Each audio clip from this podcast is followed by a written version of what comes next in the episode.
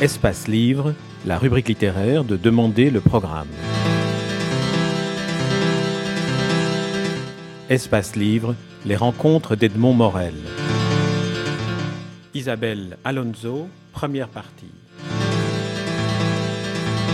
En refermant le, le, livre, mon sentiment était que ma perception du monde avait été complètement changée parce que je me suis rendu compte que personne n'avait jamais vraiment, ou n'osait jamais vraiment aborder le point de vue par lequel vous proposez d'éclairer l'inégalité entre hommes et femmes c'est-à-dire le véritable abus de pouvoir que cela représente du côté, du côté des hommes, en disant notamment que la question des femmes est la question de tout le monde.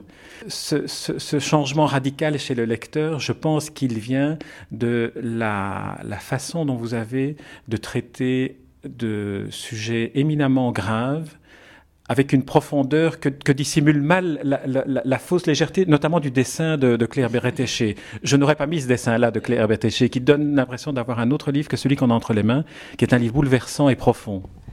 Euh, je suis sans voix devant tout. Vous venez de me faire le cadeau euh, qu'aucun, dont aucun auteur ne rêve, c'est-à-dire que qu'un lecteur vous dise euh, ce livre change ma vision des choses, c'est exactement le but que je poursuis.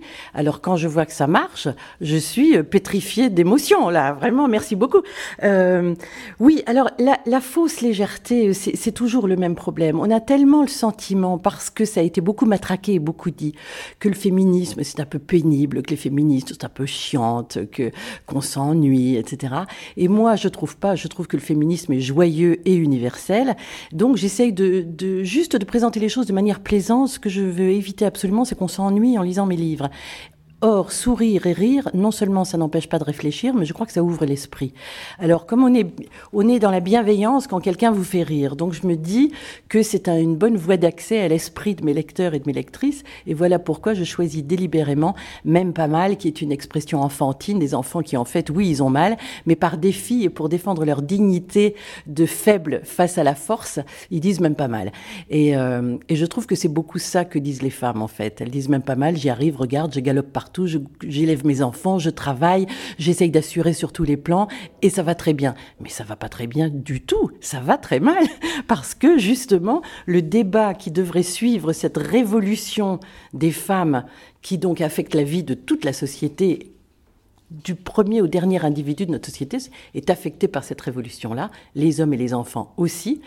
Euh, et, tout ça n'est suivi d'aucun débat politique, tout ça se fait clandestinement, sous le manteau, euh, derrière les mots, derrière les apparences, le discours officiel étant liberté, égalité, fraternité, tout le monde est égaux, comme disait Coluche, et tout va bien. Ben non, ça va pas bien du tout parce que, parce que la société doit être aménagée, doit être adaptée à la modernité. On peut pas garder des structures archaïques avec un mode de vie moderne. Il faut changer les institutions, il faut changer tout ce qu'il y a de tout temps institutionnaliser le pouvoir des hommes sur les femmes. Vous suggérez euh, de faire la peau aux valeurs supposées de l'un ou l'autre sexe. Ce sont des, les, ces, ces, valeurs qui véhiculent tous les préjugés finalement, des valeurs qu'on attribue à un sexe plutôt qu'à l'autre.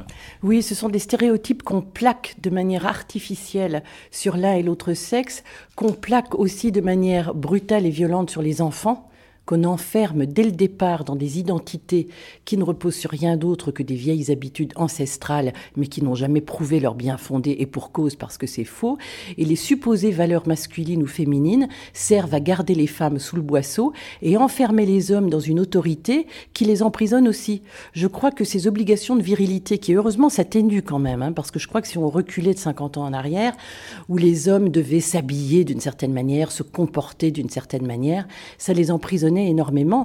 Et je crois que les hommes sont très heureux aujourd'hui de pouvoir mettre des boucles d'oreilles, euh, éventuellement se maquiller, euh, s'habiller avec des couleurs vives et faire ce que bon leur semble, euh, sans, sans encourir d'opprobre et de ridicule. Je trouve que ça, ce sont des petits signes que les choses évoluent dans le bon sens. Mais par ailleurs, vous indiquez aussi, et ça c'est pour la génération des enfants d'aujourd'hui et pas des, jeunes adultes d'aujourd'hui, que l'accès à la pornographie à travers notamment Internet recrée des préjugés euh, machistes, notamment auprès d'un très très jeune euh, très très jeune public. Et l'éducation euh, que l'on donne aux enfants euh, ne, contribue en rien à, modifier ce, cet ancrage dans le disque dur de l'éducation. Tout à fait, exactement, c'est ce que je pense. Je pense que la pornographie est aujourd'hui une arme idéologique dirigée contre les femmes, qu'on utilise la libido, qui est une énergie extrêmement puissante dans l'esprit de chacun et de chacune, pour véhiculer et asseoir, profondément inscrites dans ce que vous appelez le disque dur, et à juste titre, c'est exactement ça, des images qui, sont, qui ne sont pas des images de plaisir et d'épanouissement, qui sont des images de violence et de soumission.